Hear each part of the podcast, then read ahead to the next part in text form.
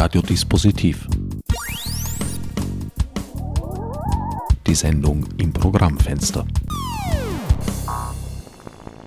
Willkommen bei Radiodispositiv. Bei mir im Studio darf ich nun einen Teil des Theaterkombinats begrüßen. Leonard Berthollet, Florian Tröbinger, Vicky Klug und Claudia Bosse.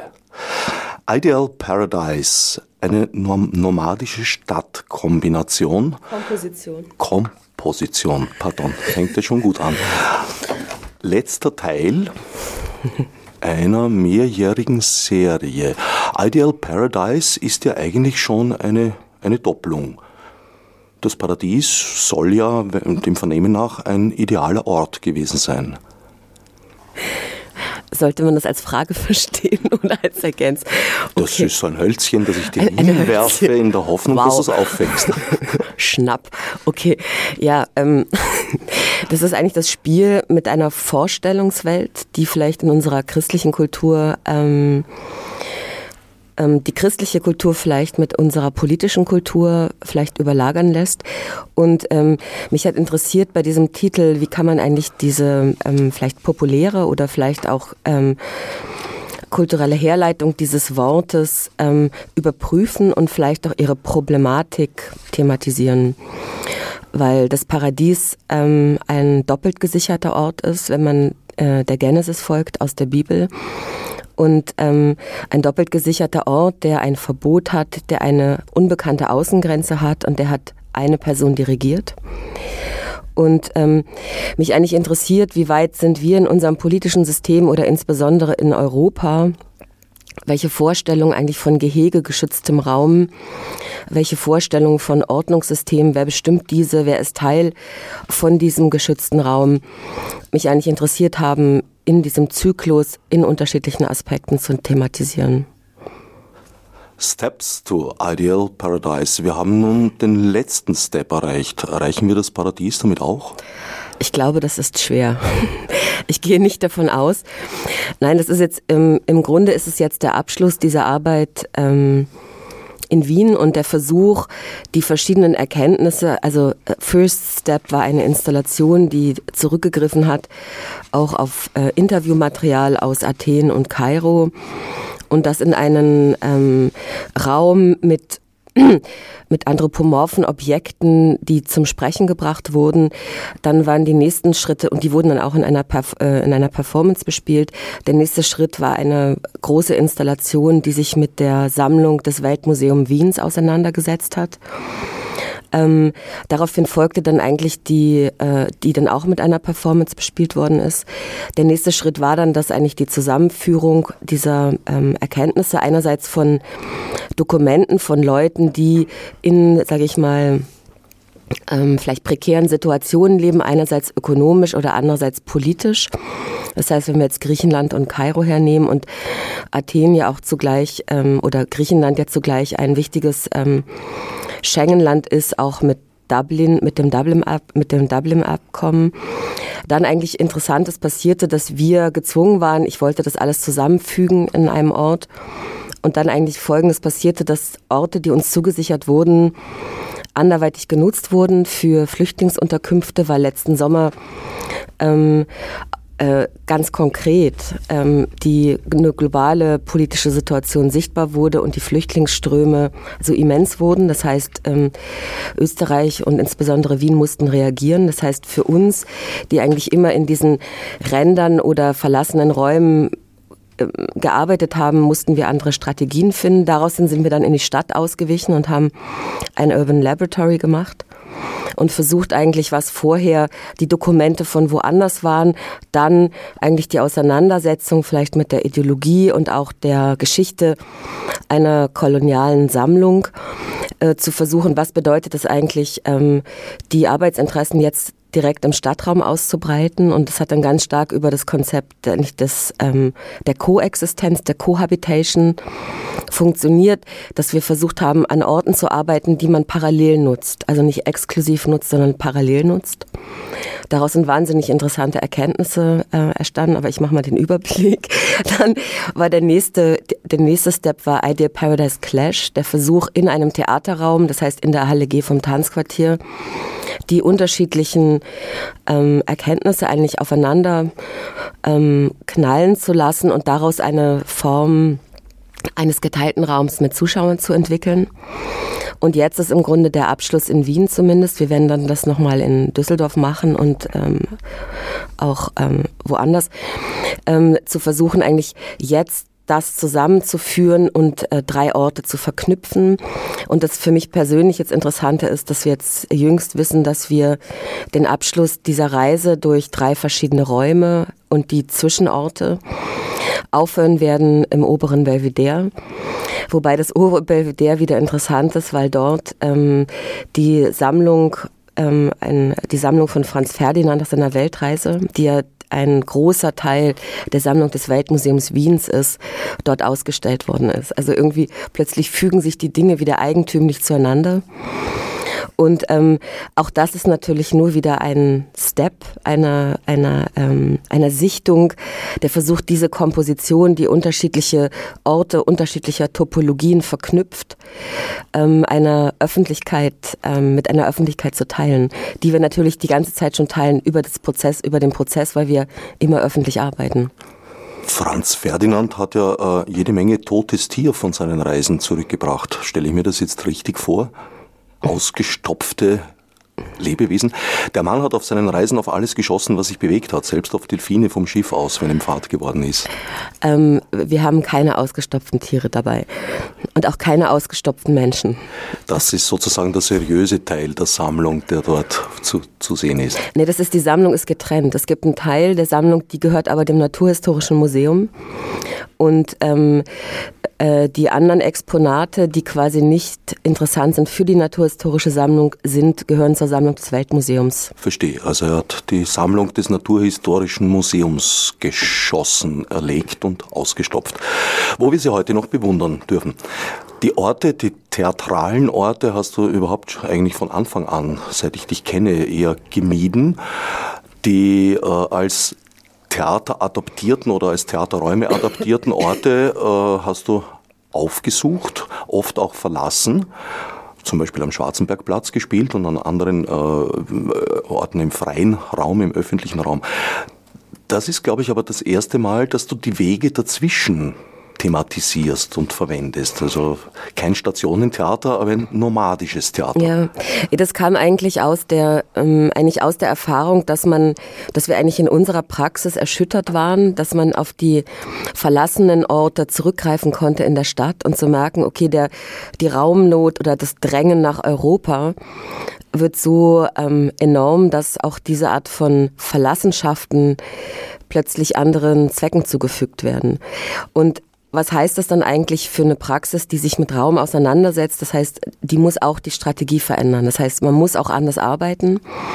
Und darüber dann eigentlich der Versuch entstand, ähm, durchzudenken oder durchzupraktizieren, was kann eine Komposition sein, die ähm, vielleicht mit bestimmten Leitmotiven unterschiedliche Orte temporär besetzt, aber wirklich auch temporär während eines, ähm, während eines Verlaufs, während eines Abends und dort eigentlich immer zwischen gesetzten und auch immer wieder zufälligen Situationen, die da aufeinandertreffen mit den Zuschauern, mit den Stadtbewohnern, eigentlich da was sehr Spezifisches dann thematisieren kann. Und vielleicht ein Detail noch zum Schwarzenbergplatz, weil ursprünglich war geplant, dass das der Abschluss sein sollte. Und ähm, es ist recht interessant auch zu der Ökonomisierung der Stadt zum Beispiel, ähm, dass ähm, ähm, unser, unser Genehmigungsverfahren am Laufen war da gab es verschiedene Abstimmungen und so weiter und so fort. Und dann plötzlich ähm, ein anderes Projekt zwischenschoss, die äh, jetzt auf dem Schwarzenbergplatz sind, was eine relativ ähm, merkwürdige Geschichte ist, dass quasi eine von einer Werbeagentur ausgehend ein Unternehmen, was jetzt als großer Werbekubus für eine österreichische Telekom für ein österreichisches Telekom-Unternehmen dort den Ort besetzen darf und äh, das als ein Freizeitvergnügen, für das man nicht wenig Geld bezahlt, dort genau diesen urbanen und auch historisch interessanten Platz markiert. Und ähm, das natürlich in solchen, also das eine ist sozusagen die Notwendigkeit von Menschen, die einen Ort suchen, in dem sie leben können, geschützt. Das andere ist die Ökonomie, die ähm, offensichtlich andere Wege oder auch äh, politische Unterstützung hat, sich dann an solchen Orten festzusetzen und die eigentlich auch mit ihren Labels und mit ihren Zeichen zu markieren. Und es ist ganz interessant, dass ähm, welchen Status oder welche ja, welche Praxis ähm, kann dann die Kunst entwickeln, damit umzugehen? Das heißt, ein Moment ist natürlich auch die Ausweichung, beziehungsweise immer wieder andere Strategien zu finden, ähm, sich anders, anders ähm, mit Raum auseinanderzusetzen. Also das heißt, man muss permanent eigentlich auch die eigenen äh, Methoden weiterentwickeln. Vicky, Du bist aus dem schönen Leipzig das erste Mal nach Wien geraten. Was hat dich in den Chor des Theaterkombinats verschlagen? Das war, ich studiere an der Akademie der Bildenden Künste in der Klasse Judith Huemer. Und äh, Judith Huemer und die Assistentin Maria Ursula Probst, äh, Ursula Maria Probst, so, ähm, waren bei der letzten Aufführung von Claudia und sind so ins Gespräch gekommen. Die Klasse arbeitet ähm, auch teilweise im öffentlichen Raum, ähm, teilweise skulptural. Und so kam es zu dem Gedanken, vielleicht eine Kooperation zu machen. Und ähm, im Zuge der Vorbereitung von einer möglichen Kooperation war ich dann eben bei den Proben und habe mitgemacht und es hat so viel Spaß gemacht, dass ich beschlossen habe, dass ich da dabei sein will. Claudia setzt sich ja hier mm, einerseits mit einer Welt- oder einer, einer, europäischen Situation auseinander, aber auf der anderen Seite auch mit einer Wiener Situation eben. Wie stark kriegst du das mit? Wie erlebst du das als eigentlich relativ frisch hier von außen hineingeraten? Also Natürlich die spezielle Wiener Situation jetzt mit der Raumnot und den Flüchtlingsströmen ähm, be bekommt man ja auch so über die Medien mit oder bekomme ich auch über die Medien mit. Ähm, ist ja auch in anderen Städten so. Und ähm, speziell auf den, auf den Raum in, in Wien bezogen ist es natürlich so, dass wir äh, als Chor angeleitet im, in den verschiedenen Orten oder in den verschiedenen Räumen ähm, schon auch nochmal anders sensibilisiert werden, glaube ich, für die Räume und die Töne und tatsächlich auch die, ja, die Größenverhältnisse, die es dort gibt. Also es ist schon auch nochmal ein anderer Zugang zu Wien, den man findet und der, glaube ich, auch unabhängig davon ist, ob man jetzt gerade frisch hierher gezogen ist oder ob man Wien schon länger kennt. Leonard, du bist, was äh, Anwesenheit in Wien betrifft, in einer ähnlichen Situation, kommst aber ganz woanders her. Äh, die Flüchtlinge in der Schweiz, das, das ist ein langes, altes und äh, ja, verschieden besetztes Thema.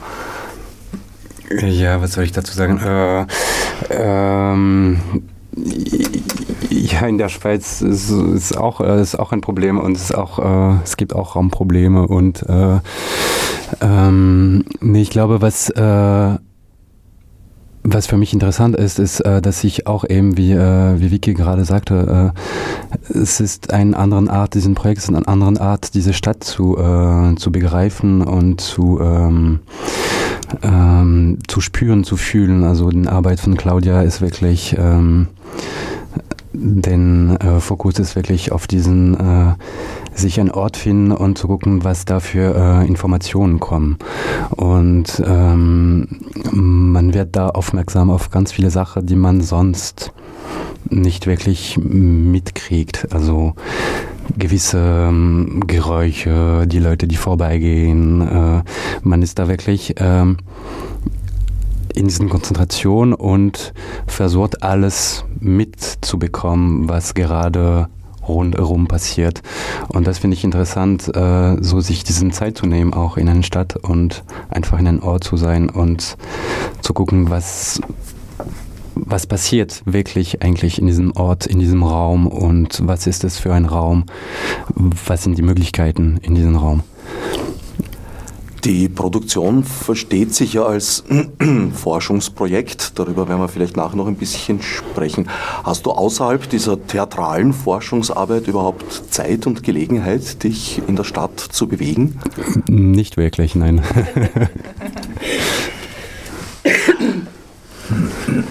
ähm, aber es ist auch interessant, eben eine Stadt nur durch diesen äh, Vorgang zu, äh, zu entdecken, finde ich. Ja. Legst du nachher noch eine Woche drauf, wo du dann die Forschungsergebnisse mit der Realität vergleichst, eine Evaluierung sozusagen? Leider nicht.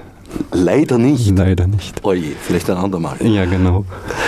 Florian, du bist bei all diesen Steps von Alial Paradise und Metamorphosen, wenn ich so sagen darf, dabei gewesen. Ja. Wie hat dein Weg zum Theaterkombinat geführt? Oh. Äh, das ist lange her. Mm, das war bei Impuls Tanz 2012 im Juli bei Choreographers Venture, My Own Energetic Democratic Body. Und da haben wir zum ersten Mal zusammengearbeitet und dann bei Design Desires. Also weitergemacht. Wir haben schon kurz angesprochen, Theater als, als Forschung. Du hast jetzt all diese Steps, die Schritte, Stationen dieser Forschungsreise miterlebt. Wie stellt sich das dar? Hast du da Erfahrungen gewonnen oder wie kann ich mir das vorstellen? Also ich glaube, Erfahrungen gewinnt man immer. Ähm, es waren interessante Transformationsprozesse, die stattgefunden haben in der Art und Weise, wie produziert wird und wie geprobt wird. Und auch bestimmte Arbeitsmethoden sich durch ähm, spezifische Gegebenheiten verändern.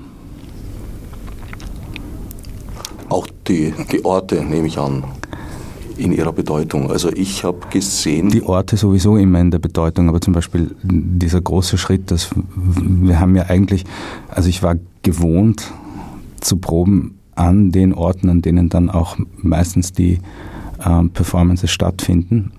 Und ähm, letztes Jahr hat es dann angefangen, ähm, da wir keinen Raum mehr hatten, mit diesem Übertragen in den öffentlichen Raum und das stellt dann doch ganz andere Probenverhältnisse her auch. Schon daher nehme ich mal an, dass im Gegensatz zu herkömmlichem Theater, sage ich jetzt einmal, das ja sehr zielgebunden ist, da gibt es einen Text, der wird bis zur Premiere gelernt und erarbeitet und dann präsentiert. Hier ist ja Theater eigentlich als Arbeitsprozess, als Ergebnisoffener zunächst einmal am Anfang. Ja, es ist, es ist, viel, ist viel weiter gedacht also der, der ganze Theaterbegriff oder der, der Begriff des Theatralen. Ähm, auch in seinen verschiedenen Ebenen, also dass Text eine eigene Ebene, Ebene darstellen kann, dass der Körper eine Ebene darstellen kann, die nicht unbedingt jetzt zusammenfallen. Also dass der Körper nicht das repräsentiert, was der Text sozusagen vorgibt, sondern dass es da Differenzen gibt oder Unterschiede in den, in den verschiedenen Ebenen und dass jede Ebene für sich stehen kann und dann zusammengeführt wird.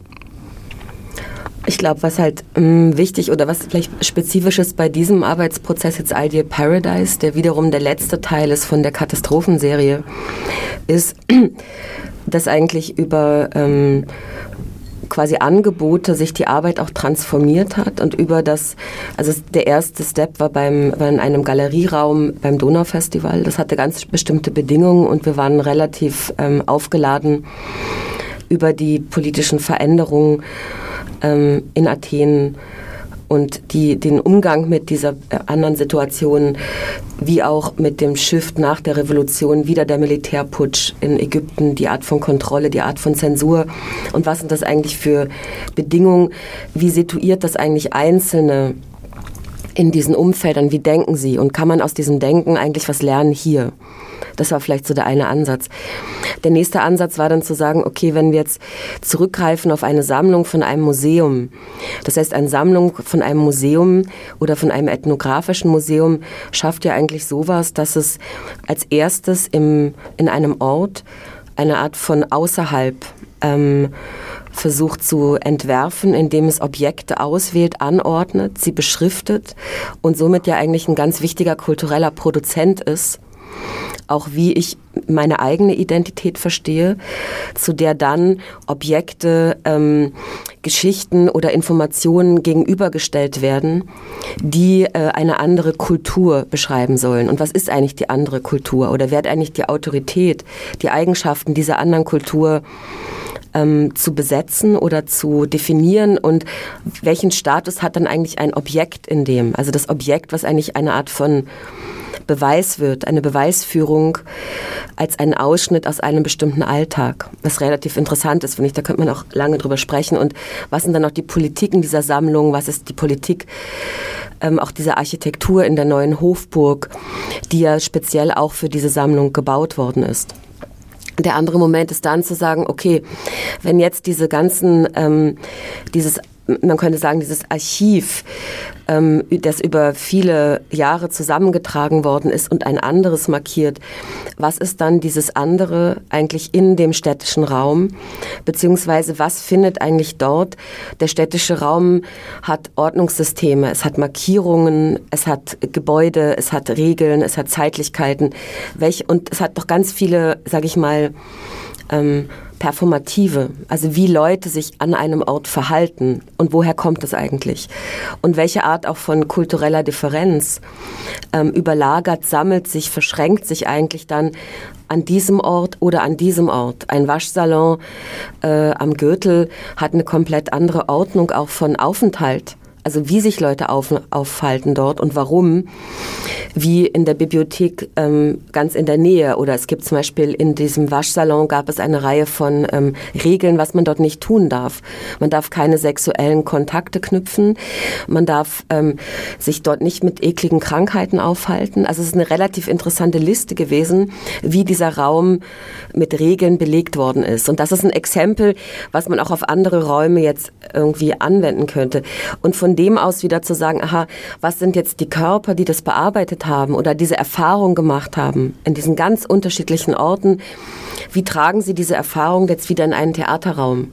Also was markiert sich da eigentlich auch von Aufmerksamkeit, von Zeit? Weil wenn du im öffentlichen Raum arbeitest, hast du nie die theatrale Aufmerksamkeit eines frontalen Raumgefüges, weil du bist immer embedded in ganz vielen anderen Aufmerksamkeiten, Interessen, Funktionalitäten, was hochinteressant ist. Das heißt, du als Einzelner musst sehr, sehr klar sein, was du tun möchtest und du musst sehr unabhängig sein, auch von der Aufmerksamkeit der anderen. Du tust es nicht für die Aufmerksamkeit, sondern du brauchst ein ganz starkes äh, Eigeninteresse oder ein Gefüge mit anderen, ein, ein chorisches Gefüge oder eine Art von Komplizenschaft unter Performern, dass man dort gemeinsam was tut, was aber jetzt nicht offensichtlich ist, aber sichtbar ist. Und das sind, finde ich, sehr ähm, wichtige Fragen, dass eigentlich von dem Blick auf das andere, Fremde, zu dem Blick auf das andere, in der Sammlung einer österreichischen Institution, das plötzlich sich im Stadtraum selber auffindet als Spuren, als Informationen, als Territorien, die sich austragen. Also wo darf man sich wie bewegen?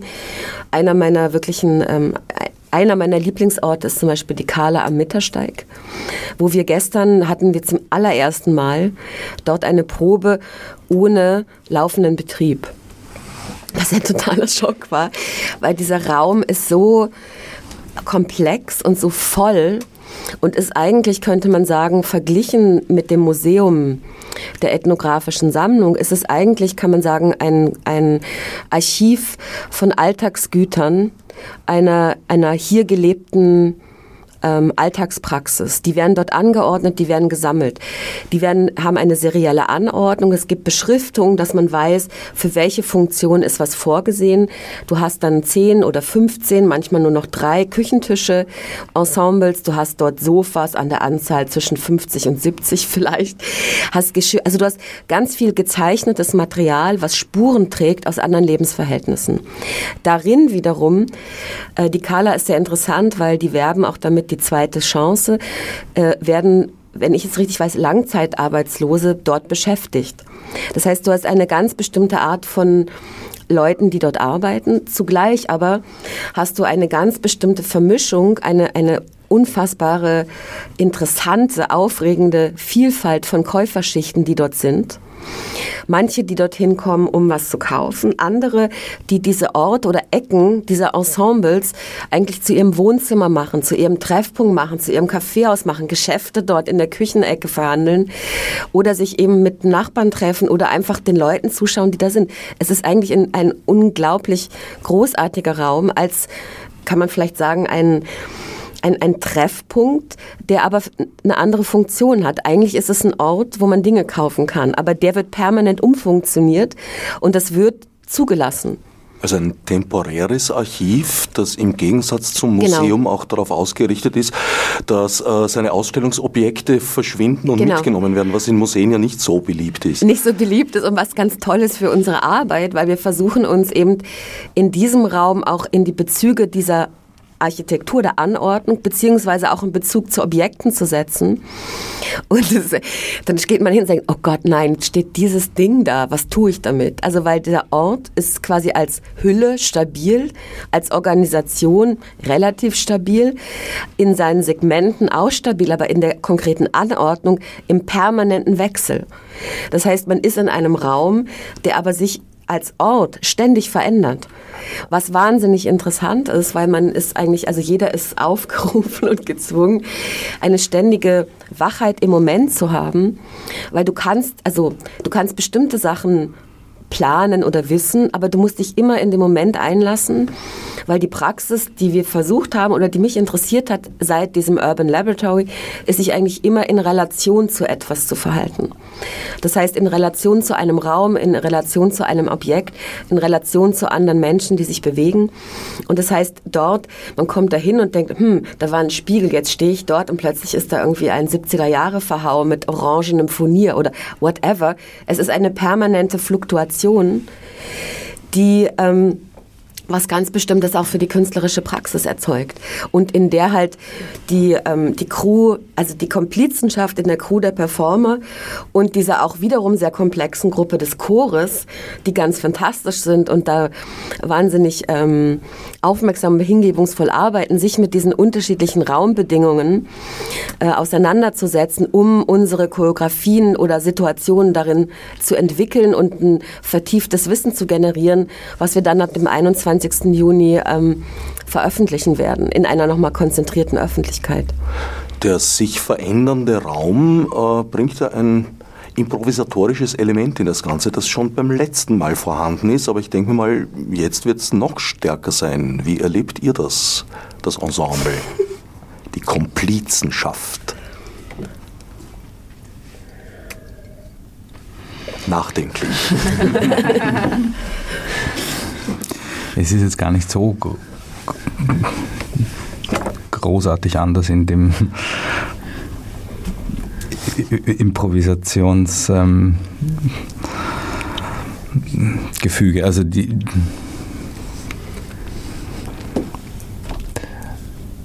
vielleicht spezifischer, vielleicht mehr, aber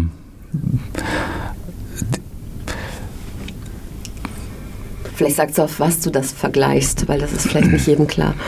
Also stimmt, also als wir im Museum gearbeitet haben, war es ja relativ fixiert. Also äh, eigentlich seit der, der letzte Schritt zu Ideal Paradise ist so eine permanente Veränderung. Ähm, erstens in den Räumen, in denen wir im Herbst geprobt haben, im Archiv und jetzt auch, also aufgrund von bestimmten Gefügen oder im Dakala eben, wo jederzeit Objekte verschwinden, neu dazukommen, ganz andere dazukommen. Ähm, aber das ist auch das Interessante, weil dann hält, dadurch hält es auch immer, es gibt immer so einen gewissen Unwägbarkeitsfaktor, der eine bestimmte Aufmerksamkeit immer notwendig macht. Und ich glaube, aus Chorperspektive ist es nochmal ein bisschen anders. Wir sind das Improvisieren, glaube ich, ein bisschen weniger gewöhnt vielleicht. Ähm, und ich finde, da kann man eigentlich eine ganz, ganz schöne Entwicklung beobachten, so von den äh, anfänglichen Proben zu den jetzigen Proben, wo es doch schon mehr gegen Endspurt geht. Ähm, am Anfang ging es eben noch darum, überhaupt erstmal reinzukommen, in dieses sich in Beziehung zu setzen zu den Objekten oder auch darüber nachzudenken, wie kann ich mich denn jetzt bitte in Beziehung zu einem Schrank setzen? Was ist meine Beziehung zu einem Schrank? Aber ähm, da gab es am Anfang, glaube ich, schon auch äh, die ein oder andere Verwirrung, wenn dann das Objekt, wo man jetzt endlich geschafft hat, eine Beziehung aufzubauen, beim nächsten Mal plötzlich nicht mehr da war.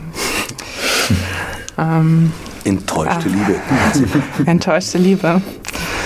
Aber ähm, ich glaube, mittlerweile hat sich, ähm, haben wir uns so ein bisschen dran gewöhnt, es ein bisschen flexibler zu sehen. Und ich finde, es hat sich eine ganz schöne Gruppendynamik auch entwickelt dass wir auch in, ja, in, in, in diesem Miteinander so ein bisschen eine Art von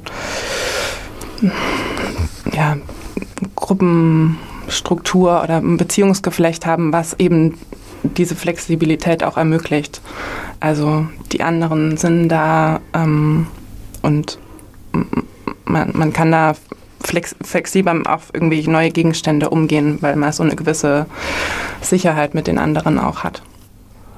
Auch in Bezug auf den Chor geht das Theaterkombinat unübliche Wege. Meistens sind bei Chören, äh, ist bei Chören eine Art Gleichförmigkeit angestrebt. Die Chöre des Theaterkombinats sind bewusst heterogen. Wie erlebst du das?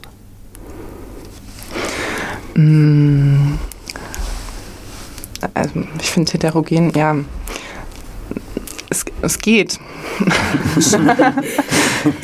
in der Regel Menschen mit ganz unterschiedlichem persönlichem Hintergrund und auch, äh, ja, wie soll ich sagen, mit einem ganz unterschiedlichen Verständnis. Ja, aber ich mm, glaube, also mm, in erster Linie würde ich so sehen, dass wir dann alle zusammen erstmal in diesem Raum sind mit unseren Körpern ähm, von Claudia angeleitet werden und in, auch in der Gruppe von, von den Performern arbeiten. Und ähm, wir damit eigentlich auch ein, in diesem Moment eine ähnliche Ausgangssituation haben. Und wir haben unterschiedliche Sprachen, unterschiedliche Kommunikationssprachen zum Teil, aber ähm, haben, glaube ich, da mittlerweile einen ganz guten Weg gefunden, das mit parallel Dolmetschen ähm, zu so einem gemeinsamen werden zu lassen. Von dem her nehme ich es jetzt nicht mehr dolle als äh, heterogen wahr oder dass man es, ist relativ interessant, weil irgendwann habe ich auch gemerkt, dass das Reden gar nicht so gut ist, sondern manchmal ist so was zeigen klarer, weil dann haben wir nicht diese Schleife mit Englisch, äh, Arabisch oder Farsi, was jetzt leider auch keiner dann übersetzen kann. Der, also, dass man irgendwie eine Kommunikation versucht zu finden, dass man das Notwendige versteht, um dann gemeinsam zu agieren. Und das ist eigentlich relativ interessant, weil es wie so äh, über die Sprache hinausgeht. Und ich würde auch sagen, es gibt die Chöre des Theaterkombinats in keinster Weise. Ich habe verschiedene, ich glaube, es gibt sehr unterschiedliche Chorversuche, die sehr spezifisch sind, die jeweils was Besonderes ausprobieren oder sowas. Und ähm, es gab den Bewegungschor bei Coriolan, der eine ganz klare ähm, der hatte ganz klare gleiche Bewegungspatterns. Das war auch ein sehr komplexes Gefüge. Es gibt hier den Chor, der eigentlich ein, ein Situationsgefüge ist, wo es eigentlich eine Art von Einverständnis gibt, was man versucht herzustellen. Und in dem gibt es dann, glaube ich, verschiedene Akteure und Pole, die da ineinander wirken. Und es gibt einen Task, zu dem man sich parallel verhält, der immer wieder unterschiedlich durchbrochen wird. Und es gab die Arbeit ähm, mit wirklich Sprechchören, und das ist vielleicht ganz interessant, weil ich kenne eigentlich Leonard, weil ähm, 2006 habe ich in Genf ähm, mit den Persern gearbeitet und dort waren es wirklich Sprechchöre und es war auch ein sehr komplexes Chorgefüge. Ich glaube, damals waren, hier haben wir, glaube ich, nur, ich weiß nicht, immer vielleicht sieben Nationen jetzt in Wien, ich weiß nicht, sieben oder acht vielleicht ich, vielleicht sind es auch neun, aber in Genf waren es natürlich noch viel mehr und Leonard war damals auch in der Crew der Chorführer die dort mit dem Chor gearbeitet haben. Und ich meine, mich würde eigentlich mal interessieren, wie du den Chor damals wahrgenommen hast, den Perserchor und was ist die Bezugnahme jetzt? Damals warst du Chorführer. Das heißt, ähm, du hattest bestimmte, hattest einen Teil Verantwortlichkeit von einem von einem Score, den ich entwickelt hatte mit euch. Und jetzt hier der Bezug zu diesem chorischen Gefüge, das ein ganz anderes ist. Also ob du es beschreiben könntest. Ja, also die, äh, die Arbeit auf die Perser, das war wirklich eine ganz andere Arbeit, weil äh, es waren da 180 äh, Menschen im Chor und es war wirklich so eine andere Menge und ähm, wir hatten eben diesen Arbeit zuerst mit Claudia, ähm, also wir hatten auf einen Text gearbeitet und dann mussten wir als Chorleiter das eben zum Chor weiter, weitergeben, weiterleiten.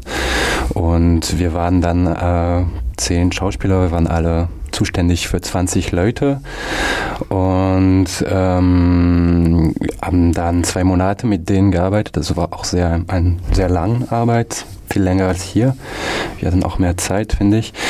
Und äh, dann war die, den Moment ganz interessant, wo diese zehn Gruppen äh, zusammenkommen müssten. Und da haben wir gemerkt, wie auch die Information sich äh, geändert hatte. Also äh, Claudia, die das uns weitergibt und jeder dann mit seiner Inter Interpretation äh, zu seiner Gruppe weitergibt. Und dann müssen diese zehn Gruppen wieder miteinander kommen. Und das war auch eine, eine sehr interessante Zeit, wo wir wieder alles uns äh, irgendwie ähm, tunen müssten, um zusammenzukommen. Und ähm, jetzt ist es anders, weil wir von Anfang an auch mit dem Chor da sind. Und äh, es gibt auch, es gibt auch diesen Ding, wo man, äh, ich finde auch als Performer muss, muss man aufpassen, dass alle äh, wirklich mitkriegen, was wir machen. Und es, gibt, es fragt auch, also von uns auch, es, so, es muss eine Aufmerksamkeit sein, dass alle wirklich jetzt in Ding sind und versuchen, okay, wenn man merkt, dass jemand vielleicht was nicht versteht, dass man da ein bisschen weitergeben kann auch.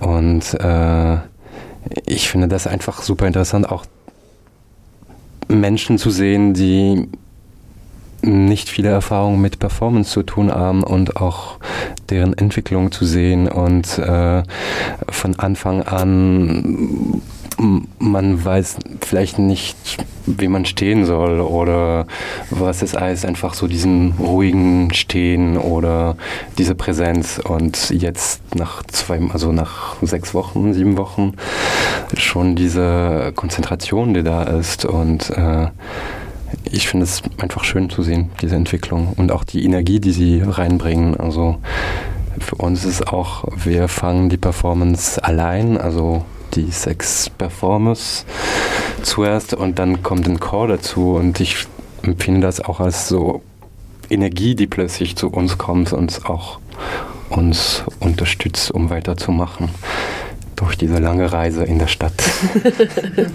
In der Wiener Fassung äh, fand der Chor oder die Wiener Fassung fand ja in einem U-Bahn-Stollen statt. Du redest jetzt von den Persern. Ich rede jetzt von den Persern. Äh, waren wir gerade. Nee, er war gerade bei wieder zu, Paradise. Wieder zurück, aber ich habe die Schleife genommen, da bin ich erbarmungslos, wenn ich mich auf etwas festfresse.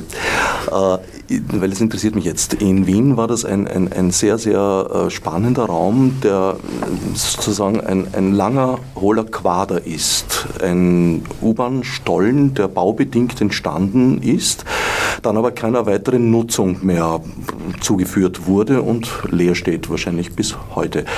Und in diesem Chor war auch sehr wichtig für mich jetzt im Erleben als Zuschauer das Spiel mit dem Körper des Chors. Der Chor hat sich tatsächlich äh, formiert in verschiedenen Zuständen. Er war mal in einer Gruppe geballt, mal durch den ganzen Raum verteilt. Und das war allein akustisch, hat das ganz, ganz spannende Effekte gegeben. Wie war das in Genf?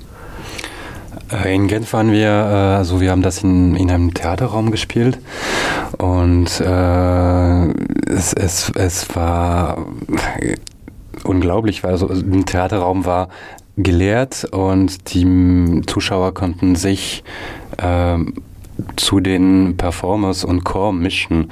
Und das heißt, wir hatten da 250, 300 Menschen in den gleichen Raum, die sich einfach zusammen gemischt haben.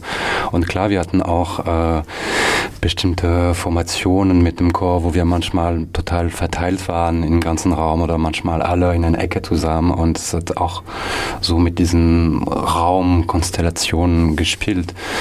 Und äh, aber dadurch, dass die Leute, die Menschen sich auch mischen konnten. Man hat manchmal nicht mehr gewusst, wer, wer genau jetzt ähm, mitmacht oder zuschaut.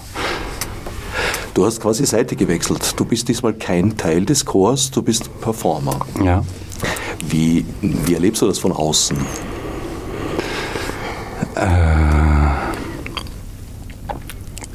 ja, es ist äh, klar, es ist, eine anderen, es ist eine andere Arbeit, es ist eine andere Art, eine Arbeit auch von Claudia zu, zu verstehen und ähm, äh,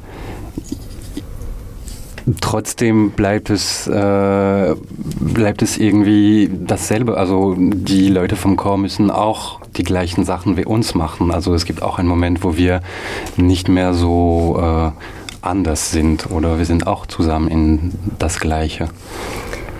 Vielleicht weiß man noch ganz. Achso, Entschuldigung. Hm, nee, ich wollte nur noch mal vielleicht äh, zu diesem Begriff des Chores was sagen, weil mir das ganz häufig so geht, dass wenn ich erzähle, dass ich an diesem Chor teilnehme, ähm, mal umgangssprachlich unter Chor doch eher Singen versteht. Und ähm, das bei der Arbeit jetzt bei Ideal Paradise oder überhaupt bei der Arbeit von Claudia, glaube ich, ein bisschen anders ist. Also es gibt sprachliche Elemente und Tonelemente, aber äh, es geht eben auch viel um Körperlichkeit. Das vielleicht nochmal zur Vorstellung. Ja, und ich glaube, was das Interessante ist, vielleicht auch, was seit Genf sich weiterentwickelt hat oder sich immer wieder verschiedentlich formiert, was eigentlich interessant ist, finde ich beim Chor, es gibt ein Bedingungsgefüge. Also, dass man eigentlich dass ein Chor eigentlich eine, ein Organismus ist, der versteht, also der diese Sensibilitäten zueinander entwickelt und dass es aber ein bedingtes Handeln ist, dass man voneinander abhängig ist. Es geht, was wenn ich Leonard sehr schön beschrieben hat, aus seiner Sicht, es geht auch immer wieder um eine Art von Sorge, von Verständnis, von Aufmerksamkeit, also dass, es, dass dieses Gefüge sich entwickeln kann und dass alle Teilnehmer sofern sie es wollen oder von ihnen auch diese eigenverantwortlich eingebracht wird, Teil sind von diesem temporären Gefüge, die miteinander agieren und dann ja in dem Miteinander agieren auf die nächste Gruppierung, nämlich die Gruppierung der Zuschauer treffen werden. Aber ich glaube, was interessant ist, dann noch wieder zu merken, ist es möglich, eine Situation zu schaffen, wo auch Zuschauer eigentlich dann Teil von dem chorischen Gefüge werden?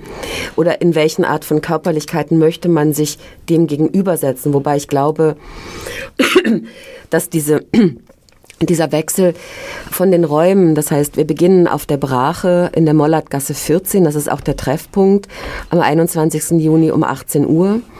Dort beginnt eigentlich die Performance ID Paradise. Das ist ein, ein Raum mit einem, äh, wo Reste eines abgerissenen Hauses sind eine Straßenecke bilden und dort ist der erste Teil. Von diesem ersten Teil, der sehr vielversprechend beginnen wird, das kann ich versprechen, wird dann, ähm, wird dann die ganze, ähm, die Gemeinschaft mit den Zuschauern sich auf die Reise begeben, bis sie in der Kala eintreffen werden. Es wird ein, also schon ein Durchkreuzen des urbanen Raums bis in die Kala, die ein ganz anderes Raumgefüge gibt. Also auf der Brache ist es ein klarer Raum, den man unterschiedlich einsehen kann und in der Kala ist es ein Gefüge von verschiedenen, von einem Raum, der ganz, ganz viele materielle Informationen hat, der ganz, ganz viele Departments hat, der sich eigentlich auffächert, auch in Parallelbespielungen. Das heißt, die Zuschauer sind dann noch angehalten, sich zwischen den Objekten und den Performern zu entscheiden oder quasi promenierend durch diesen Raum sich selber auch ein Gefühl von dieser Raumanordnung zu machen, die man vielleicht durch uns anders wahrnimmt oder vielleicht eine andere Bedeutung bekommt. Was ist das eigentlich für ein Archiv, was da versammelt ist? Und wie bespielen wir das dann? Und nach dieser Art von äh, unterschiedlichen Parallelbespielungen, die auch immer wieder atmen, wie sie sich sammeln oder sich wieder auffächern in die Räume, zieht man dann wiederum weiter. Es gibt dann wieder Stationen, wo auch die Zuschauer vielleicht Lust bekommen würden, in ähnliche Handlungen zu verfallen, die ich jetzt hier nicht im Detail beschreiben möchte, die vielleicht auch der Chor anbietet als eine Handlungsaktivität im öffentlichen Raum. Es wird dann wieder eine Art von Promenade geben, die man gemeinsam gemeinsam zurücklegt und die man aufgrund dessen, wie man den Körper dort vielleicht aufruft selber, ähm, die Räume anders lesbar macht und vielleicht was versteht über dass ähm, über die Organisation des, ähm, des Wiener Stadtraumes oder diesem kleinen Segment, den wir durchschreiten werden, bis wir dann über unterschiedliche Stationen und Bespielungen dann die große Öffnung haben in diesen monarchischen Raum, in diesen angelegten Garten, in diese plötzlichen, in, wo eine Landschaft, eine organisiert, eine unglaublich organisierte Landschaft plötzlich fast wie ein Bild wird fürs Auge. Diese Ruhe, dieser luxuriöse Raum, ist das dann das Paradies? Ist das dann in dieser Art von Historie zu finden, wo es dann einen sehr besonderen, vielversprechenden Abschluss geben wird, den ich jetzt hier noch nicht verraten möchte, aber ein, eine ganz besondere Gemeinschaft dann das ähm, Ganze auflösen wird. Ein Paradies im Schloss des Prinz Eugen, der ja vor allem ein Kriegsherr war. Irgendwie merkwürdig, oder? Ich glaube, Paradiese Irgendwie zweifelhaft. Sind, sind immer zweifelhaft. Das finde ich einen guten Ansatz. Der klassisch griechische Chor steht üblicherweise außerhalb des Geschehens und kommentiert es sehr, sehr oft. Nein, ich glaube, das ist eine, eine schwere Vereinfachung. Äh, der Dazu klassische griechische Chor steht eigentlich zwischen dem Publikum und dem Protagonisten. Er steht nicht außen, sondern steht eigentlich genau dazwischen. Ja, aber er nimmt nicht am Geschehen teil, üblicherweise, das meine ich, außerhalb des Geschehens. Aber er steht mitten auf der Bühne. Ich Ja, glaube, das ist eine, ist eine große, ich finde das eine große Differenz zu sagen, in der szenischen Anordnung ist der klassische griechische Chor zwischen dem Protagonisten und dem Publikum. Das heißt, man sieht nie den Protagonisten ohne den Chor. Das heißt, er ist eigentlich eine, eine Anwesenheit, ein Gegenüber. Äh, Und somit würde ich nicht sagen, er steht außerhalb des Geschehens, sondern ich würde sagen, er steht genau in der Mitte des Geschehens. Und hinter diesem Chor, der ja äh, zwischen 12 und 15 Teilnehmern hatte aus der Stadt, sind dann die Protagonisten angeordnet. Das finde ich eine relativ interessante, ich finde, man macht sich das manchmal, also ja, wurscht. Wie ist die Position des Chors in dieser Paradiesproduktion? Ich würde es auch eher mit mittendrin bezeichnen. so fühlt sich zumindest für mich an. Ähm, wobei ich sagen muss, dass ich selber die teilweise die Elemente, wo nur die Performer sind, auch noch nicht äh, ganz gesehen habe. Von dem her ähm, muss ich mich da auch noch überraschen lassen. Äh, nee, aber äh, ja, es ist auf jeden Fall eher ein Miteinander und wie gerade auch schon rüberkam, gibt es eben Situationen, wo Performer und Chor ähm, sich nicht mehr unterscheiden lassen, zum Teil, wo sich das so verschränkt. Und äh, wie Claudia gerade eben meinte, eben mit der ähm, so eine Achtsamkeit in den öffentlichen Raum bringen. Wenn wir proben, dann ähm, haben wir zwar jetzt noch keine Zuschauerinnen, aber äh, da sind natürlich Leute, die sich im öffentlichen Raum fortbewegen oder dort sind oder gerade vorbeigehen. Ähm, in, insofern ähm, haben wir schon eine Situation, dass wir eben nicht total abgetrennt äh, auf einer abgeschlossenen Theaterbühne proben, sondern dass wir gestern zum Beispiel bei der St. Elisabeth-Kirche standen auf dem Platz davor und ähm, als, als Kollektiv dort stehen, teilweise erkennbar sind als ähm, äh, nicht ganz angezogen, wie man sich normal anziehen würde. teilweise aber auch äh, nicht auf den ersten Blick als äh, Chorteilnehmerinnen oder Performerinnen erkennbar sind. Und dann laufen dann natürlich Leute über den Platz, die gerade ähm, von A nach B gehen mit ihren Einkaufstüten. Und ähm, es ist sehr schön zu sehen, dass sich da eben manchmal schon so Situationen einstellen, wo man das nicht mehr ganz auseinanderhalten kann, wo, ähm, wo es nicht klar ist, wer jetzt hier eigentlich gerade ähm, den Raum bespielt, wer ihn herstellt, äh, wer Zuschauerin oder Passantin ist und wer Performer oder Chorteilnehmer. Vielleicht sind es auch verschiedene Funktionen oder Ebenen, die der Chor bedient. Also als Verstärkung, als Erweiterung, dann zum Teil total autonom. Also ich glaube, der Chor hat verschiedene Aggregatzustände in, dem, in der Anordnung. Du warst bei einer Ausformung auf diesem Weg äh, Ideal Paradise dabei, die ich extrem spannend gefunden habe. Das war die Performance im Haus des Meeres, wo Die Bewohner des Haus des Meeres, äh, zahlenmäßig bei Weitem in der Überzahl natürlich. auch eine Art Chor. auch eine Art Chor. Transnationale Gemeinschaften. ja, wohl. In Becken in, in Räumen zusammengefasst. Eben in Räumen zusammengefasst und die meisten äh, eigentlich nicht wirklich interagierend und wenn dann sehr, sehr langsam. Viele. Manche wuseln auch. Es gibt ja auch die Ameisenstämme dort. Wie hast du das erlebt? Also ich, ich, ich habe das äh, ungeheuer faszinierend gefunden, euch da im, wie soll ich sagen, Gegensatz kann man nicht sagen, aber in, in, in einer Kontraposition trotzdem zu finden mit diesen Tieren, die eigentlich an Interaktion, wie gesagt, nicht sehr interessiert sind, die nicht alle recht gemütlich sind. Da gibt es auch durchaus gefährliche darunter und es gibt welche, die bewegen sich sehr wenig, verstecken sich gerne, verschwinden. Und es gibt welche, die, die, die, laufen da sehr schnell herum. Aber auf jeden Fall ein großes Faszinosum, wo man allein um die Aufmerksamkeit, glaube ich, sehr kämpfen musste. Hm. Also interessant war, dass manche Tiere erst als geschlossen war, so richtig aktiv geworden sind. Vielleicht hat das aber auch mit den Zeiten zu tun. Aber wir waren ja nie in Konkurrenz mit den Tieren, sondern die Idee war ja eigentlich immer, gerade im Haus des Meeres genau diese transnationalen Gemeinschaften, Gemeinschaften ähm, als solche eigentlich auch ganz stark irgendwie hervorzuheben oder den Fokus auf die zu lenken. Also eine Art von Gesellschaft, die ähm, angeordnet ist, die ja auch also nach bestimmten Zonen, nach bestimmten Bedürfnissen in bestimmten ähm, Orten dann zusammengefasst werden und dort ihr, ihr ihr, ihre ideale Gemeinschaft leben, die, die, die, keine Feinde haben. Also der Hecht im Karpfenbecken zum Beispiel. Ich fand auch sehr spannend, äh, dass dort die Thematik Grenze bei den meisten Tieren war ich ja ganz froh, dass sie an einer Grenzüberschreitung gehindert wurden. Aber yes. das Gas ist so eine, eine, eine, eine Nicht-Grenze, die aber trotzdem sehr wirksam ist. Nee, ich glaube, Grenze und der Text, das war ja direkt nach den Terroranschlägen in Paris. Und der Text hat sich im Grunde ganz stark auseinandergesetzt mit der Frage der Ideologie und der Frage der Furcht und der Frage des Terrors eigentlich in Europa.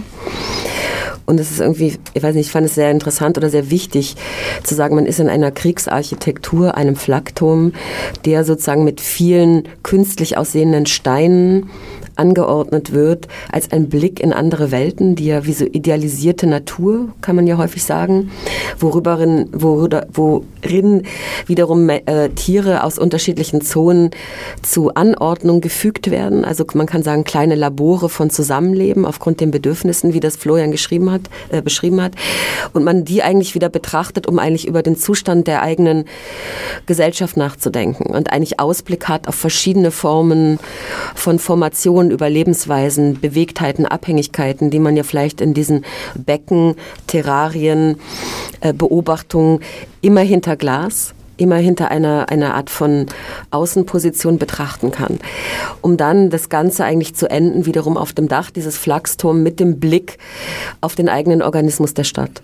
Und ich glaube, darum geht, glaube ich, Ideal Paradise, welche Arten von Dingen, die bereits vorhanden sind, die wir vielleicht manchmal nicht genau betrachten, die wir vielleicht anders betrachten oder weil sie vielleicht in der Überlieferung andere Funktionen haben, kann man eigentlich von allem, was vorhanden ist, indem wir permanent ähm, eingegliedert sind oder Teil sind, manchmal über Theater anders betrachten.